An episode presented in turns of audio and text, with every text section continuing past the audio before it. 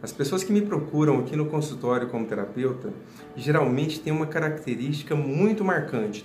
Praticamente todos querem voar alto, querem se desenvolver, querem crescer na vida de várias formas.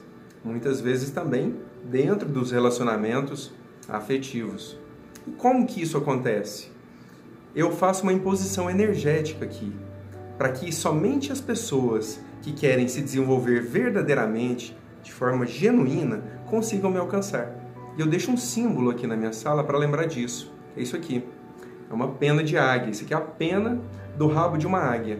Quando eu olho para essa pena, que fica pendurada na porta, eu lembro que quem senta aqui junto comigo quer se desenvolver assim como uma águia busca os céus, busca voos mais altos e vai em direção aos objetivos. Para que, que eu estou te contando isso? Porque eu sugiro que você coloque isso na sua vida também. Além das amizades, coloque isso dentro do seu relacionamento amoroso. Imagina você querendo se desenvolver, querendo crescer, e a pessoa com a qual você se relaciona travada, presa, querendo que você desista do seu crescimento, porque se você crescer, sabe o que pode acontecer? Um rompimento do casal. O casal pode se separar. Então, muitas vezes a pessoa quer que você não cresça para que você fique junto dela, num nível inferior. E aí você vai conseguir calar essa sede dentro de você de crescimento, de buscar uma vida melhor em vários campos da sua vida. É, muitas pessoas fazem isso. Praticam o que se chama autossabotagem. No fundo, a autossabotagem é só uma constatação de onde aquela pessoa que se sabotou já estava. É uma constatação da própria realidade.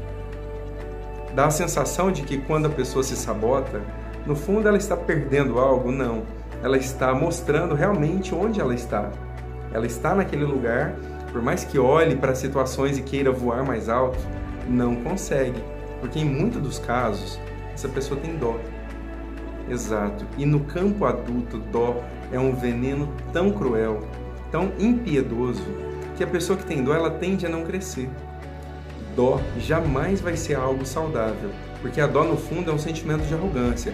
Eu estou acima e você está abaixo. Ninguém tem dó de quem está acima, só tem dó de quem está abaixo. É um sentimento de arrogância muito perigoso e muito traiçoeiro. Aí a pessoa começa a se desenvolver e fica com dó, tadinho daquela pessoa, vou ficar junto dela.